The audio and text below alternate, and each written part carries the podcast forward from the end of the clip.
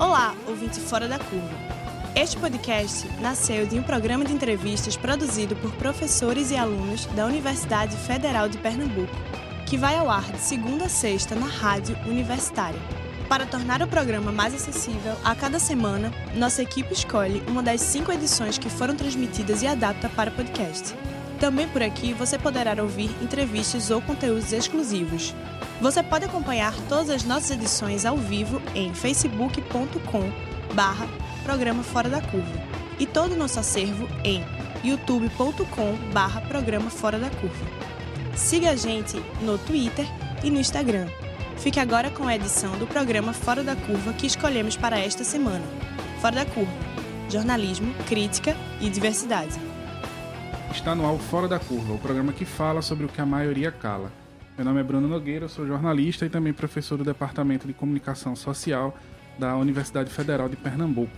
E quem está comigo hoje é Liana Cirne, que é advogada, doutora em Direito e professora na Faculdade de Direito da Universidade Federal de Pernambuco. É, bom dia, Liana. Bem-vinda. Bom dia, bom dia, Bruno. Bom dia, Sérgio, Eduardo e a todas e todos que estão nos ouvindo. Eu também estou com o Eduardo Mara, que é doutor em Serviço Social e coordenador da Frente Brasil Popular. Bom dia. Bom dia aos ouvintes, obrigado novamente Fora da Curva. Um prazer estar aqui com o Sérgio e com Liana para essa boa conversa no momento de vitória. E estou mais uma vez com o Sérgio Ferraz, que há pouquíssimo tempo estava conversando aqui com a gente sobre o que é que poderia acontecer né, na decisão do, do Supremo Tribunal Federal. O Sérgio é cientista político da Fundação Joaquim Nabuco. Bom dia, Sérgio. Eu não sou da Fundação Joaquim Nabuco, não. Ah, não? Não, não. Sou da Secretaria da Fazenda e dou aula, sou professor visitante na Católica também. Ah, eu confundi. É, é bom dia, gente. bom dia, bom dia, Liana, bom dia, Eduardo, bom dia, ouvintes. Mas bom, a gente estava conversando justamente sobre como é que seria a decisão do STF em relação à prisão em segunda instância, né? A Constituição Federal diz que o réu só pode ter pena privativa de liberdade quando acabarem todos os recursos possíveis em instâncias extraordinárias. E mesmo sendo uma cláusula pétrea, ou seja, que não pode ser modificada, o Supremo passou por cima da Constituição e mudou isso em 2016. Cerca de um mês depois, o ex-presidente Lula foi alvo de uma condução coercitiva dando início ao processo que levaria à denúncia do Ministério Público em São Paulo em setembro, e eventualmente dois anos de... e dez ações penais depois em sua prisão. O retorno ao texto da Constituição afeta uma série de outras pessoas, como por exemplo Rafael Braga. Para quem não lembra, Rafael foi o único remanescente preso da manifestação pública que aconteceu em 2013 no Rio de Janeiro. Rafael portava duas garrafas de desinfetante, né? É, mas também afeta praticamente todos os políticos presos na Operação Lava Jato. Porém, a prisão mais simbólica de todo esse jogo do Supremo Tribunal Federal é a do ex-presidente Lula, que em mais um capítulo histórico da política nacional foi libertado após 580 dias preso em Curitiba e imediatamente recebido em festa no próprio local, onde uma vigília acompanhava Lula todos os dias na prisão. E isso é algo que afeta todo o plano político nacional, né? visto a figura representativa que ele sempre foi na oposição. O atual presidente da República, Jair Bolsonaro, que já está em situação delicada com o próprio partido e com sua base aliada, entrou numa espécie de reclusão. Tem cancelado entrevistas, tem evitado falar com a imprensa. E o país segue então para um clássico final de temporada, né? uma série de questões no ar, um misto de esperanças e novos receios. E é por isso que o Fora da Curva hoje pergunta: Lula livre e agora? Né? E aí eu queria é, começar que, com uma ponderação de vocês três em relação a isso. Né? É, tentar responder essa pergunta: o que é que muda agora? Quais são os próximos passos que a gente deve assistir nos próximos dias no país? E começa. Ah, muda, muda muita coisa. Muda muita coisa porque a, a gente tem de novo no campo político, no jogo político, um personagem que talvez, que talvez não, que certamente é a maior liderança política brasileira, que é o Lula, né? É, é, é, importante entender né, por que, é que o, o Supremo mudou de posição. Né? É, é, é, interessante notar que 2016 é que é o ponto fora da curva. Né? Quando se tem uma decisão que vai contra a Constituição e que, que, e que a meu ver, ela se dá para atender às estratégias da Lava Jato. Né? Fazer com que a prisão se desse de uma maneira mais rápida naquela época, servia para forçar a delação premiada, deixava os réus é, com, com, menos escolhas. Né? Hoje a gente teve o quê? Um retorno à Constituição. A atmosfera política mudou. né, o impacto das revelações da, da Vaza Jato, do The Intercept, que mostraram a, a, a, uma condução processual absolutamente inadequada, com violações a vários princípios, e principalmente a, o princípio da imparcialidade. Né? Mas pegando a, a tua pergunta, Bruno, o que é que o cenário muda? Eu acho que fundamentalmente, a gente vai ter o quê? O que, o que se diz por aí, o, digamos assim, a, a, análise que tem corrido, corrido o mundo aí é que a polarização aumentaria. É que Lula saindo da prisão daria a Bolsonaro o inimigo que o bolsonarismo sempre procura. Nesse sentido, a saída de Lula seria digamos assim, algo justo, algo que faz com que nós tenhamos mais esperança de retornar ao Estado de Direito, mas ao mesmo tempo aprofundaria a radicalização. Eu, acho que essa é uma visão bastante superficial. E é uma visão que, digamos assim, que não pega o jogo político em toda a sua complexidade. Né? Primeiro lugar, há aqui de novo a falsa equalização como se Lula fosse tão radical quanto, quanto Bolsonaro. Isso é um absurdo, gente. Isso não é verdade. Isso, isso é incorreto. Não é? não é uma questão de posicionamento. Lula é uma liderança de centro-esquerda, que sempre jogou dentro das regras do jogo democrático. Governou oito anos sem nenhuma transgressão. Saiu do poder com 80% de aprovação e não propôs terceiro mandato. Não mudou a regra do jogo enquanto o jogo estava correndo. Ao contrário, inclusive, de Fernando Henrique. Então, ponto um: Lula joga dentro do jogo democrático. Bolsonaro não. Bolsonaro não joga dentro do jogo democrático. Bolsonaro tenta extravasar isso para o autoritarismo, para o golpismo, para uma tentativa de intimidar todas as instituições. Então, primeiro lugar, não cola essa coisa de falar num aprofundamento da radicalização como se os dois fossem uh, polos com sinal trocado. Não são. E segundo, Lula já se mostrou em toda a sua carreira política ser um, um, um, sujeito que tem uma visão de mundo, uma estratégia, uma inteligência. E ele sabe que o Brasil hoje precisa de um elemento de pacificação, hum. precisa de um elemento de, de, de, de, de, de, de alguém que solde diferenças, de alguém que aproxime, de alguém que crie um ambiente mais razoável, mais civilizado. E, ao mesmo tempo, precisa também enfrentar a questão econômica. Porque se fala muito, ah, vamos dialogar com o centro, vamos dialogar com o centro. Mas a agenda econômica é um problema. Reforma, podemos reformar, mas que reformas? Reformas que vão beneficiar quem, que vão dividir os sacrifícios como. Então eu acho, na minha opinião, o cenário agora ele vai obrigar a, ao PT a, e à esquerda como um todo, vai obrigar e vai permitir pensar em projeto para o país, pensar numa oposição mais programática a Bolsonaro, isso é necessário, né? Por quê? Porque o, o, o, o, elemento número um, a questão que, digamos assim, travava a esquerda, que prendia ela em Curitiba, que era o encarceramento injusto de Lula, foi resolvido. Né? Então, uhum. no primeiro momento, eu levantaria essas questões. Alguém complementa? Eu queria é, complementar a fala do Sérgio que, com a qual eu concordo inteiramente, só para reforçar que no discurso de Lula ele pouco criticou o Bolsonaro. É quase como se ele não tivesse visto o Bolsonaro como um antagonista que merecesse essa atenção toda. Inclusive, acalmou a militância e pediu à militância que não proferisse palavras de baixo calão para ofender o Bolsonaro. Uhum. Instou eh, todo mundo presente a manter, é, digamos assim, a urbanidade. E isso foi um gesto importante, mas a gente percebe que ele foi muito duro, além de ter sido muito duro com o Moro e com o Dallagnol, a quem ele acusa, na minha opinião, com muita justiça, de terem ferido aos princípios mínimos é, da condução processual que cabem a um juiz e a um promotor, né, um procurador. É, mas quem ele criticou duramente do ponto de vista político foi o Paulo Guedes.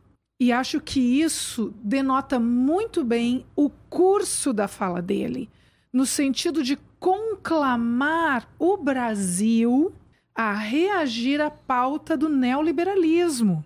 E acho que isso também diz claramente que essa proposta de formação de uma frente ampla de centro-direita, esquerda, que tenha como alvo tão somente os impropérios bolsonaristas e uma reação aos absurdos propagados pelo Bolsonaro é insuficiente.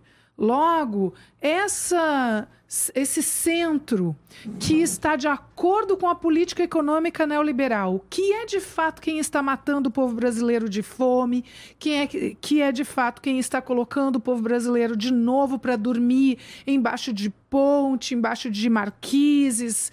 É, ele ressaltou isso várias vezes no discurso dele, que o que é importante é ter um emprego e a dona de casa entrar no supermercado e conseguir comprar comida para colocar na mesa da família.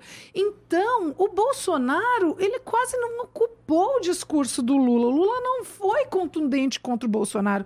Quase não. Agora, ele foi muito contundente contra o Paulo Guedes, uhum. contra a política econômica do Paulo Guedes, contra a política neoliberal. E eu acho que isso também já permite que nós avaliemos qual vai ser essa frente ampla de esquerda que naturalmente o Lula protagoniza.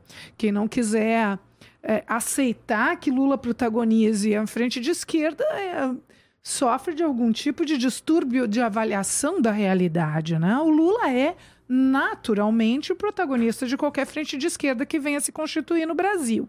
Então, esse norte que ele coloca para gente, que é o norte de fazer oposição à política econômica neoliberal do Paulo Guedes e deixar claro que qualquer um que apoie essa política neoliberal está na oposição a que uma frente de esquerda de fato deve pautar. Veja, é, antes de falar do Lula em si mesmo, porque tem muita coisa para falar dele, do sentido dele na história daqui para frente. Mas tem uma coisa que vem antes. Veja, que é sobre a votação de quinta-feira. Né? O que é que hum. representa essa votação? Porque ela é uma mudança também. Veja, é, o golpe em 2016 ele tinha dois objetivos principais, quer dizer, consolidar uma agenda de desmonte do Estado e uma agenda de entrega ao capital financeiro internacional das riquezas que ainda se acumulavam no Estado e de direitos, né, de flexibilizar direitos. Isso está em curso, uhum. né, e uhum. aceleradamente em curso. E o segundo era afastar a possibilidade das forças progressistas ocuparem o Estado. Né? Ou seja, aquilo que o Florestan Fernandes costuma chamar de autocracia burguesa, quer dizer, um Estado completamente fechado nos setores do andar de cima da classe dominante. Veja, o, a eleição de Bolsonaro, ela consolida estes dois caminhos. E no momento em que ela consolida estes dois, dois caminhos, veja que esse ano todo a política foi muito pautada pelo conflito do andar de cima. Né? E esse conflito do andar de cima, o conflito dos setores dominantes, ele se transferiu para conflitos entre setores do aparelho de Estado. Eu acho que essa é uma informação importante, porque o que, que aconteceu? Quando o STF ele topa participar do golpe lá atrás, quando vota, aprova a condenação em segunda instância, né, ele se sujeita a uma tutela de dois setores. Primeiro, do Ministério Público e da Polícia Federal, ou seja, uhum. da Operação Lava Jato sobre, sobre o STF. E ele se sujeita também a uma tutela, nós vimos no início do governo Bolsonaro, de setores militares. Né? Uhum. O voto de quinta-feira foi um voto contra essa tutela. Né? Então, veja, isso, isso é uma contradição importante no seio do aparelho de Estado. Uhum. Ela não nos diz que o STF agora terá daqui para frente uma postura progressista, né? E, e, tem uma mudança de postura mais radical. Mas eles deram um recado, quer dizer, nós queremos participar do jogo da política. Veja, foi isso que a Lava Jato fez, foi isso que o golpe fez. Ele colocou os diversos setores do Estado para participar ativamente da política. Os militares voltaram a, a participar da política, o STF participa da política nunca foi tão frequente a população prestar atenção no que o STF pensa. Né? Isso foi uma coisa muito forte depois do golpe. Então, isso representa uma abertura democrática. Isto não teria acontecido, é importante dizer. A vitória de Lula não é fruto do voto do Dias Toffoli, né? E não é fruto somente dessa contradição. Essa contradição, ela pôde se expressar e pôde ser uma conquista de uma vitória por toda a pressão popular que existia fora. Ou seja, o STF olha para a correlação de forças e diz, olha, no campo conservador, né? O campo conservador que compõe a base da, do discurso neofascista do Bolsonaro pede o fechamento do STF. Né? E não há ninguém que peça, que referencie o STF, a legitimidade do STF, se ele não votar pela Constituição. Uhum. Então, ele, eles sinalizam que querem diálogo com a sociedade. Acho que isso é uma coisa importante e também é uma conquista da pressão popular. E a segunda... Eu gostaria depois de, de, fazer uma observação. É, eu acho que, sem dúvida, a professora Liana tem mais elementos internos nisso, mas eu acho que tem muito desse conflito entre setores do aparelho de Estado, que eu acho que a pressão popular intervém e ela, e ela tensiona este conflito. Um segundo elemento que me parece fundamental é que, aí eu vou voltar a falar disso depois, eu só queria sinalizar uhum. agora. É um elemento que parece besta, eu vou usar essa palavra mesmo. Parece pouco, não entra nas análises mais racionais. Mas é o seguinte: na sexta-feira, é, eu até entrar no ônibus e ver Lula saindo do prédio da Polícia Federal, eu não tinha certeza de que ele seria solto. Né? Uhum. Mesmo com, a, com o alvará de soltura. Né? Uhum. Veja, é, no caminho da faculdade até o armazém do campo, onde a comemoração estava rolando, há muito tempo eu não via tanta gente com um sorriso no rosto. Eu passei por um morador de rua que eu passo todos os dias, né? Um morador de rua, uma pessoa em população de rua, que todos os dias eu encontro. E ela sorria para mim, uhum. né? E ela sinalizava algo que ela sabia que eu entenderia. O que, que isso significa? Significa que essa vitória de sexta-feira tem algo sobre o ânimo de luta do povo, né? sobre o tipo de esperança que se produz nos olhares do povo, o tipo de coesão que o Lula pode pode nos dar. Não é ele em si, mas o tipo de esperança que você volta a ter no olhar do povo. Há muito uhum. tempo nós não tínhamos uma, uma uhum. vitória como essa. Então, isso é um elemento também importante da conjuntura, porque o ânimo de luta, a, a esperança faz muito parte também da análise, né? Tem que fazer é, parte da análise. É. A gente vai entrar nessa questão, mas tu queria complementar a fala dele? É, eu queria fazer uma observação, porque eu acho perigoso a gente analisar esse julgamento da STF hum. como sendo é, uma resposta ao caso Lula. Uhum. Eu acho perigoso. É claro que o caso Lula é, emblemático. é emblemático e mais. Houve uma sobrecarga ideológica sobre o STF porque as pessoas fizeram a leitura de que esse julgamento era sobre o caso Lula. Uhum. Mas eu acho que a gente não pode reiterar isso. Inclusive, o fechamento do STF como pauta da extrema-direita se dá por causa dessa leitura, que lamentavelmente foi uma leitura estimulada, em especial por dois ministros, que são os ministros Luiz Roberto Barroso e Luiz Fux porque, inclusive, os votos deles contrastaram com os demais. E eu não me refiro é, a contrastar com os demais que votaram diferentemente deles. Eu me refiro a contrastar com os demais que votaram como eles. Uhum. Porque enquanto o Faquin, a Carmen Lúcia, é, é, esqueci agora, que eu já, já lembro. Moraes. E o Alexandre de Moraes, em especial o Alexandre de Moraes, proferiram votos dogmáticos e técnicos. Os votos do Barroso e do Fux foram constrangedores foram um poporri de proselitismo hum. político em que eles propositalmente fizeram confundir uma questão jurídica altamente relevante para nós juristas e que diz respeito a muito mais do que o caso Lula. Uhum. Com, propositalmente com o caso Lula para fazer um jogo populista que não convém a um ministro de uma Suprema Corte. Então eu acho que a gente tem que ter cuidado, porque o que estava em jogo, na verdade, era todo o nosso sistema de justiça criminal. E o Lula, reflexamente. Mas a gente corroborar que aquele julgamento foi um julgamento sobre o caso Lula, uhum. eu acho que é, acaba condizendo com uma pressão sobre o STF, que, embora a gente saiba que o STF é uma corte claramente política também, mas de um modo diferente. É uma política que se trava por uma via dogmática e técnica. Não cabe aos juristas abrir mão desse tecnicismo que é próprio da nossa linguagem. E aí eu tenho que fazer essa observação porque existe um clamor para que o STF entre num jogo político imediato. E quando o STF entra num jogo político imediato sem a transversalização da dogmática jurídica, isso é péssimo. Toda a sociedade perde. E é, é, era só essa. É, eu queria aproveitar já que a gente está nesse ponto também é, para trazer uma outra questão. Né? Essa decisão do, do STF ela foi seguida por uma grande onda de desinformações, uhum. né? É, principalmente construídas em notícias falsas que afirmam que agora assassinos, estupradores, etc., serão libertados. Uhum. E aí eu uhum. queria saber como é que a gente pode explicar melhor para nosso ouvinte né, o que é que de fato acontece após essa decisão. Perfeito. É, excelente pergunta. Acho muito importante, Bruno, a gente esclarecer uhum. isso, porque existe uma preocupação legítima da sociedade. Está havendo uma campanha de desinformação, as pessoas estão ficando assustadas, e é importante a gente compreender que esse medo ele é legítimo, porque ninguém quer ver a sociedade abruptamente tomada por pessoas que representam periculosidade para a sociedade. Então a gente precisa esclarecer que é, essa campanha é uma campanha desinformativa de má fé, que nós chamamos de fake news, e que o julgamento de quinta-feira da STF não tem rigorosamente nada a ver com esse assunto. E vou explicar por quê.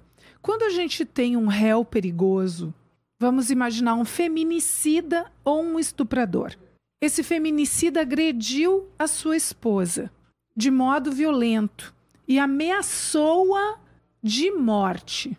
Eu pergunto aos ouvintes se é possível esperar o julgamento do recurso de apelação para que esse réu seja então preso. Eu peço aos ouvintes que tenham bom senso. Vocês acham que essa mulher que foi violentamente espancada, ameaçada de morte pelo marido, ela vai sobreviver até o julgamento em segunda instância, ou seja, até o julgamento do recurso de apelação, que pode levar oito anos. Vamos deixar claro: quando o réu representa risco à sociedade, ou periculosidade, ou coloca suas vítimas em qualquer situação de insegurança, não é possível aguardar até o final do julgamento do recurso de apelação. É muito tarde, porque a vítima já morreu. Uhum. O réu já praticou os assaltos, ele já é, causou danos à sociedade. Essa prisão, ela tem um caráter de urgência. Por isso é que eu, eu chamo, conclamo os ouvintes a terem bom senso e não se permitirem ser enganados por argumentos de má fé. Quando o réu representa risco ou periculosidade, a prisão dele tem que ser determinada imediatamente, com urgência. É outro tipo de prisão que se chama prisão preventiva, que é uma espécie do gênero prisão cautelar, que tem que ser deferida imediatamente, não pode aguardar sequer o julgamento em primeira instância, não pode aguardar a primeira audiência. Ela tem que ser imediata, ela tem que ser urgente para preservar a vítima ou a sociedade de um modo geral. E essa prisão, repito, se chama prisão preventiva, que é uma prisão cautelar. Essa prisão não foi julgada pelo STF. Ela estava fora do objeto de julgamento do STF. Então, conclama a nossa sociedade a não se deixar apavorar por fake news alarmistas de má fé que só tem como objetivo confundir a opinião pública. Uhum. É, alguém quer complementar? Não, exatamente. É, deixar claro isso. Quer dizer, uhum. o Supremo, o que é que o Supremo disse? Que a prisão pena Uhum. Ela vai, ela tem que esperar todos os recursos transitarem.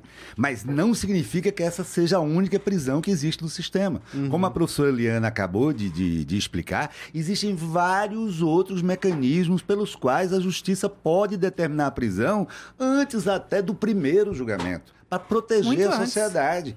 Desde que hajam a, a, a, os pré-requisitos. A pessoa represente uma ameaça, a pessoa realmente esteja é, pondo em risco a integridade de outras pessoas, da sociedade, da ordem social, etc. Isso daí continua a existir, existia antes, existe agora e continua existindo. E não se colocou em julgamento, colocou em porque julgamento não se pode isso, abrir mão disso. Entendeu? Agora, eu aproveito para dizer o seguinte: a impunidade e a corrupção são questões reais Nós precisamos ter um processo menos moroso, mais rápido, com começo, meio e fim de uma maneira, num, tempo exequível. Uhum. Isso deve ser uma bandeira também nossa da esquerda, como precisamos ter uma polícia comunitária, Perfeito. uma polícia que atue nas comunidades em cooperação, trabalhando junto. A agenda de segurança é uma agenda do pobre, Exatamente. que vive espremido entre uma polícia autoritária, uma milícia, um tráfico de drogas. Quer dizer, como é que a esquerda pode deixar, como é que, não falo nem só a esquerda, como é que os setores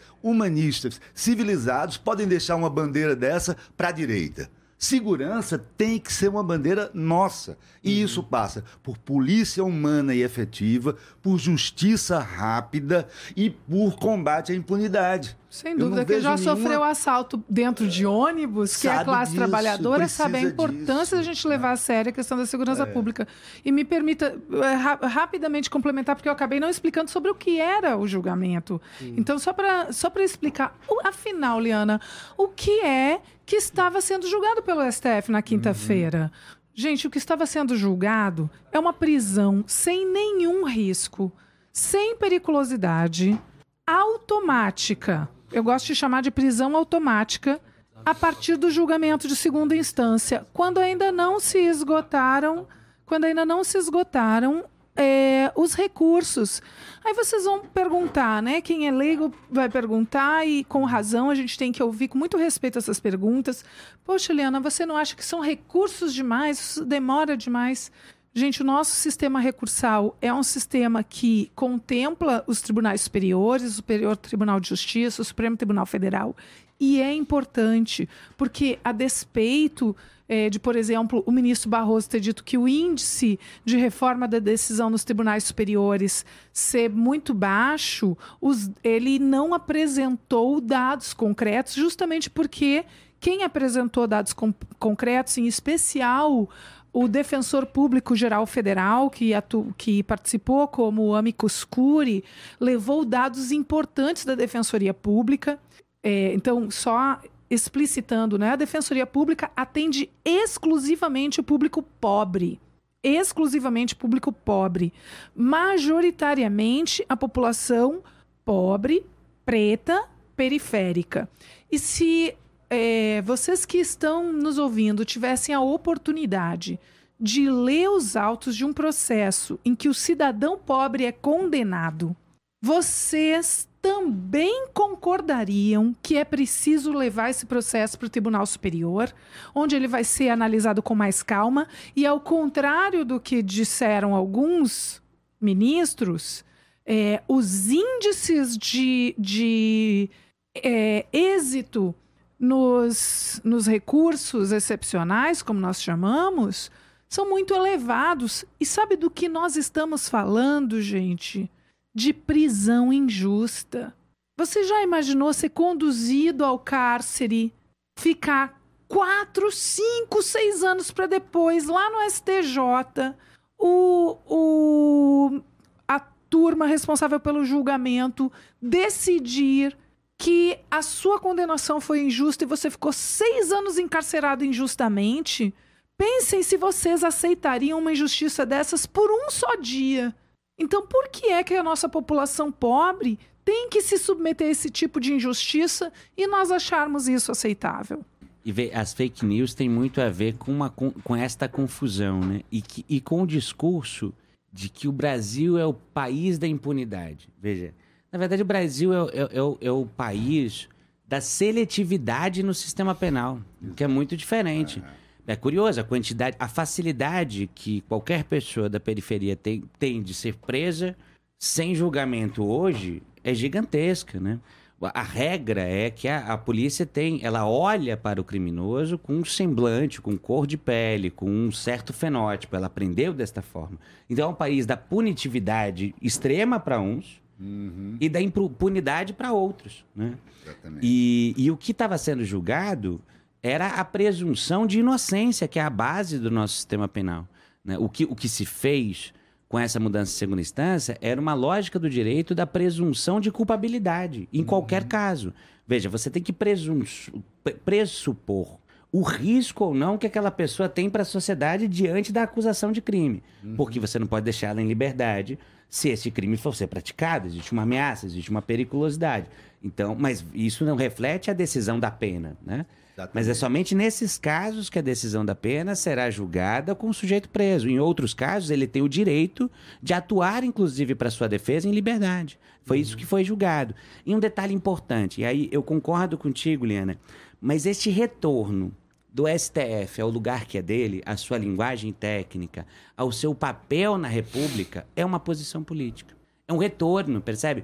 Claro que não era a Concordo. resposta ao Lula. Concordo. Mas era uma resposta em dizer: esta ruptura com a República e com o pacto da nova República, nós não aceitamos mais, nós não estamos mais totalmente dentro dela. Isso é uma coisa importante. Perfeito. Veja, porque este sujeito que foi libertado a partir disso é talvez o político. Isto diz muito sobre a classe dominante brasileira. Quer dizer, o maior representante do movimento operário no Brasil é talvez o político mais republicano, liberal e republicano da nossa história. Né? Foi O que mais preservou as instituições republicanas, o que mais resguardou o papel de cada um dos três poderes, o que mais dialogou com a sociedade e que tentou abrir caminhos de participação popular dentro dos moldes de uma república. Então, veja, o retorno, o debate sobre a república que foi rompida pelo golpe, né, essa postura do STF parece que tem al- algo importante nisso. Acho que é muito mais isso. Isso na disputa entre os ramos do aparelho de Estado, porque ele não tem uma disputa de projeto, tem uma disputa de protagonismo entre esses ramos do aparelho de Estado. Né? Hoje, o Fora da Curva pergunta: Lula livre e agora? E por sinal, o Instituto Lula confirmou na, na manhã desta segunda-feira que o ex-presidente vai estar no Recife no domingo, participando do Festival Lula Livre, que já tem uma parte grande da programação divulgada e vai acontecer no Cais da Alfândega, no Recife Antigo. É, como a gente bem disse no começo do programa, é, como o Eduardo falou bem no começo do programa, essa é uma pauta muito grande né, e tem muita coisa a ser dita. É, mas tentando reconduzir aqui um pouco a conversa da gente para entrar em outras questões, eu queria voltar naquele ponto do sorriso que você viu quando estava no ônibus, né? É, desde o golpe de 2016, que os movimentos sociais eles estão de um certo modo mais fragilizados, né? Inclusive chegou a se tornar pauta a própria criminalização de, de movimentos sociais. Né? Eu estava vendo uma matéria publicada pela agência Caneta em que o MST afirmava ter diminuído para oito de uma média de 25 invasões de terras improdutivas esse ano por receio da reação do governo. Né? É, mas os movimentos sociais eles têm um papel central e fundamental nessa disputa política que o país vive. Vocês acham que a liberdade de Lula vai ser uma fagulha para reviver é, essa força desses movimentos? O que, é que a gente deve esperar dos movimentos sociais agora? Eu acho que nisso tem. Como é que a gente entende o Lula? Né? E eu acho que para entender o Lula tem que entender o papel do indivíduo na história. né? A história humana não é feita por indivíduos, né? Ela é feita pelos grandes grupos sociais, pelos grandes contingentes humanos. Ela é feita por interesses universais que se refletem em classes sociais. Mas essas classes que entram em luta, esses grandes grupos humanos, a cada conjuntura histórica, quando eles se refazem, eles se constroem enquanto projeto, eles secretam indivíduos que encarnam um pouco aquele projeto, que encarnam aquele momento da história. O Lula é isso. Ele é exatamente isso. Né? Ele é um sujeito que encarnou os anseios do movimento democrático popular na conjuntura de redemocratização. Ele encarnou a linguagem daquele período. Veja, a linguagem da década de 80 né, e do surgimento do movimento democrático popular, do Partido dos Trabalhadores, do MST, desse conjunto de movimentos que são ameaçados hoje, era uma linguagem que dizia: "Ó, nós queremos democratizar o Estado. Era uma linguagem de valorização da sociedade civil perante o autoritarismo do Estado. Mas essa valorização se dava pela gramática dos movimentos populares e da classe trabalhadora. Qual era a ideia? Que este movimento que surgia tinha que interferir no Estado, tinha que participar do poder político, tinha que ter abertura, tinha que refundar o Estado brasileiro. Então veja que isto é um ideal bastante republicano, né, que pautava inclusive a esquerda. Curioso como no Brasil o liberalismo e a república é defendida muito mais pelos setores populares do que pela nossa classe dominante. Pura Nossa verdade. classe dominante é antirrepublicana. Ela é avessa aos ideais clássicos do republicanismo. Então veja que o Lula sempre foi este sujeito que esteve em diálogo extremo com a média de consciência da classe trabalhadora. Ele nunca avança para muito além dela, mas também não, não fica muito aquém desta consciência. Por que é importante dizer isso? Não se pode esperar do Lula simplesmente. O Lula, ele reacende uma esperança no olhar do povo. Mas não se pode esperar do indivíduo que ele sozinho mude a correlação de forças. Né? A mudança da correlação de forças vai ser uma junção entre um forte trabalho popular, né, que aumenta a força das organizações, dos movimentos populares, o enraizamento delas junto ao povo. Isso se perdeu em grande medida no último período. né? Então nós temos que retomar muito o diálogo com o povo e o diálogo sobre a democracia e a importância da democracia, porque o atual, a- a- o- atual bloco no poder conseguiu juntar a ideia de que o problema no Brasil é o excesso de democracia, é o excesso de república. E nós temos que fazer o processo inverso. E o Lula vai ser importante para isso. Por que ele vai ser importante para isso? Porque ele é um elemento de coesão dos setores progressistas no Brasil. Aí concordando muito com Liana. Não há, não há condições. Veja, o- hoje o PSOL ele se reaproxima né, do Lula em, em- em movimentações importantes, como no Rio de Janeiro. O PCdoB, que estava sinalizando uma movimentação com esse campo de centro-direita, ele provavelmente volta para um setor mais próximo ao Lula. Então, ele é um catalisador de uma unidade importante, que é uma unidade de projeto. Isso impulsiona o trabalho popular. Isso nos dá condições de, de diálogo com o povo mais amplas, porque nós não entramos nisso divididos. né? Nós temos um, um- um- um elemento que nos coesiona. A capacidade do Lula avançar né? E de convocatória que o Lula tem contra as medidas do Paulo Guedes, de convocatória que ele tem na luta democrática, vai depender da força desse movimento popular organizado, né?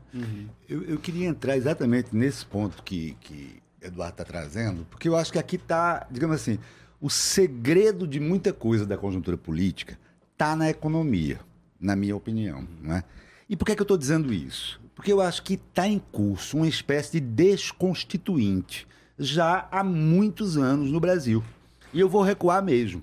Na minha opinião, desde o segundo mandato, aliás, desde o primeiro mandato de Dilma, que a gente entrou numa política econômica regressiva. A economista Laura Carvalho, é economista progressista, lançou um livro recentemente chamado A Valsa Brasileira. Ela tem uma, uma análise muito interessante do que a gente, na, do que a, a imprensa liberal popularizou como agenda, como nova matriz econômica. Ela chama a nova matriz econômica de agenda Fiesp. Uma provocação muito interessante. Por que ela faz isso? Porque basicamente a nova matriz econômica ela se constituiu de quê?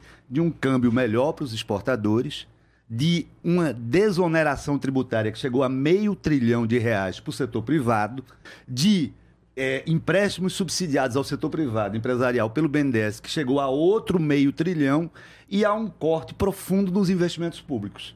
Só para vocês terem uma ideia, que esse é um dado que não circula muito. O governo Lula, você tem um aumento real de investimento público em infraestrutura, em habitação, em saneamento, é, de 39%. No governo Dilma, isso cai para 1%. Dependendo da- do cálculo, fica zerado. Houve claramente uma mudança de estratégia já ali, em que o crescimento deveria ser puxado pelo setor privado. Na verdade, como a própria presidente Dilma, em entrevistas recentes, reconhece, o que houve foi uma grande transferência de renda para os setores mais fortes. E ali já começa um movimento estranho. Esse movimento vai se aprofundar quando vem o golpe, o famoso ponte para o futuro do PMDB, que não era nada mais, nada menos do que uma agenda que se propunha a reduzir todo tipo de direito e abrir a política econômica do Estado para os interesses exclusivos do mercado financeiro e do grande empresariado. Esse movimento só fez se aprofundar agora com Paulo Guedes, chegando, digamos assim, às raias do dogmatismo mais extremista. Porque, na verdade, Paulo, Paulo Guedes ele representa uma escola de Chicago que nem mais existe hoje. Né? Então, o que é que a gente tem? Por que é que eu estou levantando isso? É, é porque há uma contradição muito interessante. Eu não acredito que boa parte do centro brasileiro, e mesmo da direita brasileira, se sinta à vontade com Bolsonaro. Como pessoa, como figura, eles sabem quem Bolsonaro é. Né? Eles estão, inclusive, em muitos momentos, em colisão com Bolsonaro, sofrendo ameaças. Eh, Os decretos que estrangulam financeiramente a imprensa não são retórica. Né? Agora, a, a pergunta imediata que vem: e por que, que eles toleram, então? Por que, que eles não, não fazem uma oposição muito séria? Porque, porque a gente podia já ter uma grande frente. Uma frente da direita democrática até a extrema esquerda contra isso aí. Na minha opinião, na, a minha hipótese é porque não há esse movimento por conta da economia. Por isso que a economia é o nervo aberto. Sem é o que dúvida. nos divide. Sem e aí, dúvida. o que é que eu vejo? Quando vocês estão é, suscitando a gente a pensar um pouco esse novo cenário com Lula. Eu vejo a saída de Lula da cadeia, né, Lula atuando livremente, como uma grande oportunidade, e eu acho que Lula também está visionando isso, quando eu, Liana frisou muito bem que ele pega Paulo Guedes como adversário dele, né, uma grande oportunidade da gente costurar uma agenda alternativa clara a isso aí. Mas não é uma agenda reativa. Veja, Exatamente. o que eu estou dizendo não é um não simplesmente, é a gente ter uma agenda, porque o país está. Nós, nós tivemos dois anos de queda de 3,5, né? 2015, 2016, e desde então nós estamos patinando. A economia está praticamente a taxa zero. isso, né, né? Sérgio? Né? Ele disse isso expressamente no isso. discurso. Eu ainda não consegui ver na íntegra, vou ver Ele hoje, disse né? exatamente o é. que você falou agora, que basta de contra-atacar, a gente tem que criar uma é. agenda propositiva. E, e, mais do que, só para encerrar, mais do que essa abrupta queda na economia, com desemprego, com perda de renda, com, no, com sofrimento, enfim, a gente tem estruturalmente ao lado disso uma reescritura meio espúria da própria Constituição. É o que eu estou chamando aqui de desconstituinte. Então, uhum. na minha opinião, há uma parcela grande das elites, das elites econômicas brasileiras, antirrepublicanas, como Eduardo diz muito bem, que estão topando pagar o preço Bolsonaro por conta disso. Uhum. Eu acho que o desafio da centro-esquerda, da esquerda, dos setores civilizados desse país é melar esse jogo. Uhum. Entendeu? E não se mela esse jogo sem é, fazer uma espécie de disruptura na própria aliança do outro lado. Então é preciso a gente convencer parte do centro e até parte da direita uhum. democrática que esse jogo é um jogo suicida que a gente só vai explodir a desigualdade, vai explodir a, a desesperança. Porque, pô, quando a gente olha para as sociedades liberais republicanas no resto do mundo, o que é que você tem? Sociedades de grandes classes médias, em que a grande maioria da população é classe média.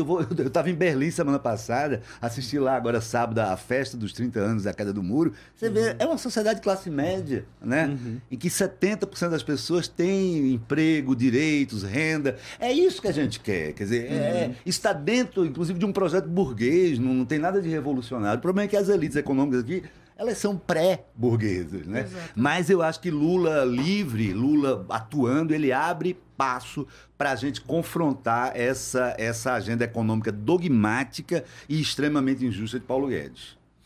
É, então, aproveitando já que a gente entrou nesse ponto, é, tentar juntar duas perguntas aqui para fazer uma gestão do tempo. É, a gente está próximo a uma eleição agora, né? Vocês acham que essa saída de Lula, ela, de alguma forma, reconfigura as atuações tanto da direita quanto da esquerda? A gente viu que tem é, o Freixo já está se lançando candidato, uhum. usando o nome de Lula. Lula apoia minha candidatura é, à, à prefeitura do Rio de Janeiro. Né? É, a gente já vinha conversando aqui no programa o quanto a direita tem tentado se reorganizar, um ponto que até o próprio Sérgio Moro poderia ser um, um candidato, etc. Mas tudo isso era num cenário sem Lula fora, né? Não, não Lula candidato, mas Lula numa atuação política mais direta. Né? Achei interessante no discurso dele que ele cumprimenta Haddad falando assim, nosso presidente Haddad. Uhum. Né? É, que, como é que vocês veem isso? Vocês acham que tanto direita quanto centro quanto esquerda vão tentar se reconfigurar pensando eu não tenho a menor dúvida dele. disso. Uhum. Não tenho a menor dúvida. É, a direita também. Uhum. Porque agora há uma voz potente, inclusive Steve Bannon, que é uhum. o homem responsável pela eleição do, do Donald Trump, pelo uh, Brexit, pelo, é, pela eleição do Bolsonaro no Brasil. Ele disse claramente que o Lula muda toda a correlação de forças, porque agora nós temos uma voz potente fazendo contraponto num discurso de direita que era hegemônico. Uhum. Então, agora, a primeira coisa que a gente precisa avaliar é que essa hegemonia da narrativa de direita ela está comprometida. Ah, é, nós vamos reconhecer que durante 580 dias o discurso de direita reinou hegemonicamente no Brasil e as nossas pautas é, é, progressistas, digamos assim, ficaram todas elas comprometidas. E o, o Bolsonaro, é, complementando a fala do Sérgio, o Bolsonaro me parece, Sérgio, é o homem certo para o serviço. Ele é o homem certo para o serviço da, da, da implementação da agenda econômica neoliberal. Porque ele, ao mesmo tempo, por mais que a nossa elite não goste do, do Bolsonaro, porque ele é falastrão, ele é grosseirão, ele é uma figura desagradável para a nossa é, auto-intitulada aristocracia, mas exatamente por ser essa pessoa que não tem vergonha, que fala alto, que não sei o quê, que é grosseiro, que faz piadas de baixo calão, que fala palavrão em discursos, entrevistas coletivas, é, ironiza os próprios ministros, fala que o, o, o Sérgio Moro vai fazer é, vai fazer trocadinha com outro ministro, não lembro qual foi a expressão, uhum. publica vídeo de sexo explícito no seu Twitter, como ele fez durante o carnaval, em que havia uma cena de sexo explícito com as genitálias, genitálias expostas. Ele é esse sujeito desagradável e por isso mesmo ele é o homem certo para o serviço, porque ele, é, ele conseguiu captar a agenda da esquerda. A esquerda, a oposição, ela foi inteiramente reativa durante os 580 dias de prisão do Lula. E o Lula disse no discurso dele que acabou. A oposição agora não vai ser meramente reativa às barbáries do, do Bolsonaro. A oposição vai ser propositiva, ela vai pautar uma ela vai pautar uma agenda e essa agenda é econômica. Por quê? Porque, em primeiro lugar, comida na mesa da classe trabalhadora. Ah, então, é, a presença muito marcante do pessoal também uhum. chama atenção. Ah, o pessoal não foi um partido de esquerda que esteve, que tenha ocupado protagonismo na campanha Lula Livre. O partido de esquerda que ocupou a, o protagonismo na campanha Lula Livre, além do PT, foi o PCO. Uhum. Mas foi dado um destaque muito grande ao PSOL, e já foi firmada uma, uma aliança para a prefeitura. Eu acho que o Moro não sai ano que vem, porque o Moro não iria disputar simplesmente um, caso, um cargo de prefeito. É, se ele vier, ele Moro, vem para. Quando eu falei, foi para presidente. Ah, sim, para uhum. 2022, né? Uhum. Mas para 2020, uhum. eu acho que o PT está fazendo uma uma aposta e ao mesmo tempo uma análise de cenário para 2022. Uhum. Por quê? Porque se tivermos um bom resultado na campanha de 2020, isso é um indicativo de é, um cenário de alianças para 2022 mais progressista. Por quê? Uhum. Porque o Rio de Janeiro é o cenário mais difícil, onde é, a extrema-direita, os evangélicos e os milicianos têm a maior facilidade de ter sucesso eleitoral. Então, se essa aliança PT-PSOL for bem sucedida no Rio de Janeiro, isso é um indicativo muito forte para 2022. Então, eu acho que foi acertado. Mesmo que as chances de êxito, a uhum. gente saiba, são menores. Mas se é para a gente ter um cenário de teste, inclusive com vistas a potenciais é, alianças para 2022, eu acho que o cenário de teste agora é 2020. Veja, eu acho que tem primeiro um, um desafio, né? Hum. Veja, 2000, ah, ano que vem vai ser de fato um teste para 2022, mas 2022, primeiro, a possibilidade do Lula seguir em liberdade. Uhum. Segundo, a possibilidade dele ser candidato. E terceiro, a garantia de eleições livres de 2022 dependem da, correla, do, da mudança da correlação de forças, da qual o Lula é um instrumento importante, uhum. mas ele não define sozinho o jogo. Então, veja, qual é o nosso desafio? Nosso desafio é primeiro, e aí eu concordo muito, veja, essa a besteira do Bolsonaro, o, o, o caráter é, intragável dele, tem uma função política fundamental. Veja, a quantidade de besteiras que o governo diz, a quantidade de erros que ele comete, de impropérios que ele dispara, de ataques que ele faz ao mesmo tempo, isso tem a ver com a lógica também do programa econômico. Veja, o programa neoliberal, para ser implementado nesta velocidade, ele necessita de uma conjuntura de choque constante, de instabilidade constante, que desarme o campo progressista. Porque você não tem como dar resposta reativa a todas essas coisas. Vejam nas últimas semanas, né? Você tinha a questão do óleo, Aí depois você tem uma declaração sobre o AI-5 e aí depois você sobrepõe uma outra declaração. Veja como isto confunde enormemente o centro do jogo. Marielle. Marielle, a questão. E, e, e confunde algo que estava mais no fundo e que era mais fundamental para eles, que era o envolvimento uhum. né, do nome do presidente no escândalo da Marielle, no assassinato da Marielle. Então, Vejam que é uma técnica também da uhum. política isso. Você jogar para o debate programático é fundamental. Veja, as forças de esquerda têm tentado fazer isso. Veja, há iniciativas em curso de debate programático, né? Na Frente Brasil Popular, a gente tem tocado o Projeto Brasil Popular, que é um lugar onde a gente tenta discutir as pautas, os movimentos fazem isso. Mas o diálogo disso com o povo é que é, é, é, que é muito mais difícil. Quer dizer, a gente dialoga com as nossas bases, mas o diálogo amplo com quem não está organizado este é o papel do Lula. Porque ele, é, o Lula consegue fazer essa operação uhum. de partir de uma contradição mais presente na vida do povo. Eu vou dar um exemplo. A privatização da Petrobras, que está em curso, né, o projeto de privatização da Petrobras, é muito central para nós e muito central para a nossa soberania. Vejam que, na média né, da vida do nosso povo, isso não se apresenta de imediato, vai se apresentar lá na frente. Isso. Veja, mas a questão do gás se apresenta de imediato. Nem é o filão principal da privatização da, da Petrobras o gás. Hum. Mas isso se apresenta de imediato na vida do povo. Veja que o Lula é o cara mais genial em fazer relações entre o cotidiano da vida do povo e uma pauta programática. Hum. Veja, isso que nós temos que fazer. Eu acho que isso é o mais importante. Porque isso impulsiona a organização popular. Não existe organização popular só reativa. Ela só se organiza e ela ganha força no momento em que ela vê que fazendo isso ela pode ter conquistas no futuro. Só que isso tem que ser colado com a luta pela garantia da democracia, pela garantia das eleições, pela garantia da liberdade de Lula, que não está garantida por si só, e pela possibilidade de Lula ser candidato. Quer dizer, ele tem, nós temos que retomar os direitos políticos de Lula. Esse é um outro desafio muito grande das forças populares daqui para frente. É, a gente já está bem perto do fim, né? tem muita coisa em aberto, mas eu não podia deixar de fora uma outra questão, né? Então eu pedi que vocês possam ser breves na, na resposta, que é o fato de que tudo isso está acontecendo no Brasil acompanha de um certo modo é, a América Latina, né? Então a gente teve a situação do Chile, a situação da Argentina e agora a gente está no meio do que está acontecendo na Bolívia.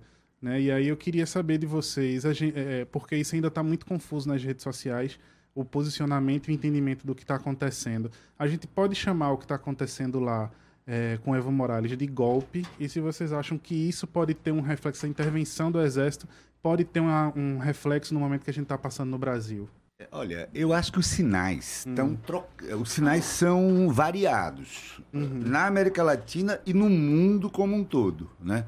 Eu não sou daqueles que veem que há uma onda da direita inexorável. Eu acho que os sinais são, são hum. confusos. Né? É, por exemplo, na Espanha agora a esquerda não se entendeu. Uhum. A extrema-direita avançou. Né?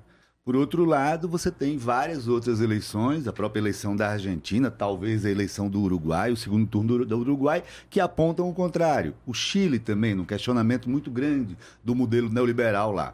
Na Bolívia, eu acho que eu acho que o Evo avançou algumas linhas é, em relação à institucionalidade. Ele, ele desobedeceu o referendo. Uhum. O referendo negou a ele o quarto mandato. Mesmo assim, ele conseguiu que o Tribunal Constitucional Boliviano autorizasse a candidatura dele. Mas isso não justifica o que, o que ocorreu. O que ocorreu foi uma, suble, uma sublevação policial uhum. e a omissão do Exército, ou seja, um golpe de Estado. Né? Então a gente tem aí também erros da esquerda, mas a gente tem coisas aí que dizer, nada justifica o que é está havendo lá. A gente não sabe para onde é que isso vai parar, né? Dito isso, eu queria voltar hum. só um pouquinho nesse último comentário para o cenário doméstico para dizer o seguinte: eu acho que a gente vai ter eleições municipais bastante nacionalizadas. Uhum. Minha hipótese é essa. Uhum. Exato. É, não sei se plebiscitárias, Eduardo, mas sem dúvida nacionalizadas, porque o clima está muito forte em relação às questões gerais, né? E eu estava lendo uma pesquisa no Jota, estava ouvindo agora de manhã, uma pesquisa por telefone, em que há muitas divisões quanto a Lula, é uma pesquisa nacional, né? Mais ou menos metade acha que ele devia ter saído da cadeia, metade acha que não, né? Há divisões, inclusive, em relação aos costumes, mas há uma clara maioria de preocupação em relação à economia e aos direitos sociais. Uhum. Eu acho que isso, é, isso casa perfeitamente com o faro de Lula e de parte da esquerda de colocar a questão econômica no centro agora. E isso, inclusive, como uma forma de não ser reativo a essa estratégia de criar conflito e confusão o tempo todo da extrema-direita. Vamos Perfeito. conversar sobre o que é real na vida das pessoas. Uhum. Passagem do ônibus, hospital, escola, né? É, é, polícia, tranquilidade, paz, direito a, a, sonhar e ser feliz de novo, né? Uhum. Então, tens aí. Agora, do ponto de vista da direita, aí é o meu último comentário, eu acho que tudo isso que está acontecendo obriga Jair Bolsonaro agora a revalorizar um pouquinho mais o Sérgio Moro. Uhum. O passe do Sérgio Moro. Simplesmente para instrumentalizá-lo contra Lula. Né? Inclusive, ele já, ele já, tá já fez isso, né? e já é. colocou o Sérgio é. Moro como é. O porta-voz do governo em resposta ao Lula. É, e repara, e, e é o meu último comentário, repara que Bolsonaro não fez diretamente nenhuma crítica ao Supremo Tribunal Federal uhum. sobre o julgamento. É, é, interessante isso. Mas isso é muito claro por quê. Né? Ele está pendurado lá. Exato. No julgamento do ex-COAF e, e o Moro também está né? pendurado. É. é. Suspeição, né? Veja, eu acho que a conjuntura da América Latina também, também retroage sobre o Brasil. Acho que isso é importante. Veja, é evidente que o avanço das políticas econômicas neoliberais tem feito ressurgir movimentos importantes. Quando a gente olha para o Chile, lá há uma inversão. Veja, no Chile, as políticas neoliberais e o avanço do neoliberalismo está muito identificado na memória do povo com a ditadura Pinochet. Ou seja, o, o neoliberalismo lá dependeu diretamente da ruptura com a democracia. Aqui, o neoliberalismo começou a ser implementado durante os governos Fernando, do governo Collor e governo Fernando Henrique, em conjuntura de democratização. Isso facilitou com que no Brasil o discurso bolsonarista, o discurso neofascista, associasse a democracia à ausência de perspectivas. Né?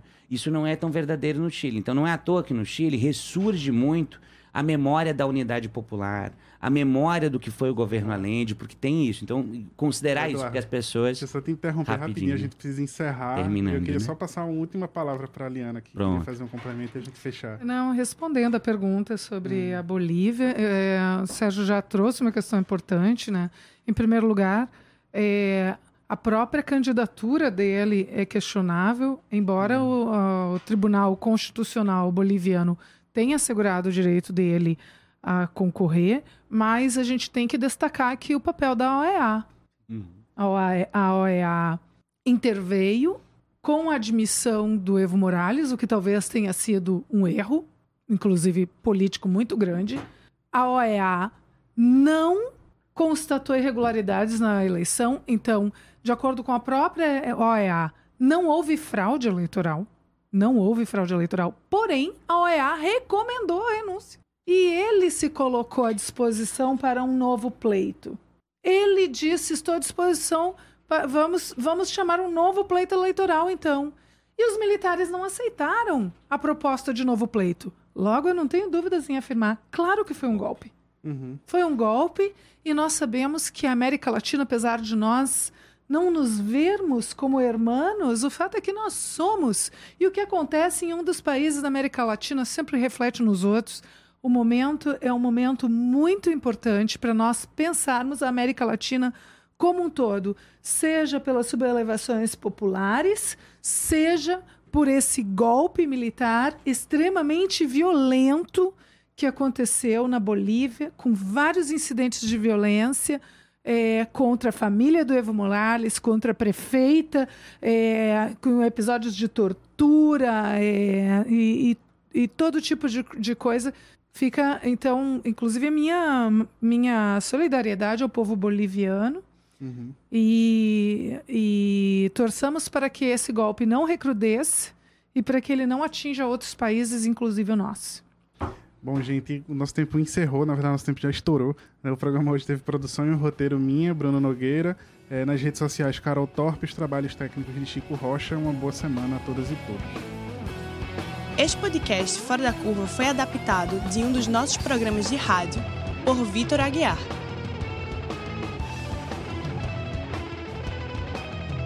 Para você que nos acompanhou até aqui, obrigada e até o próximo programa.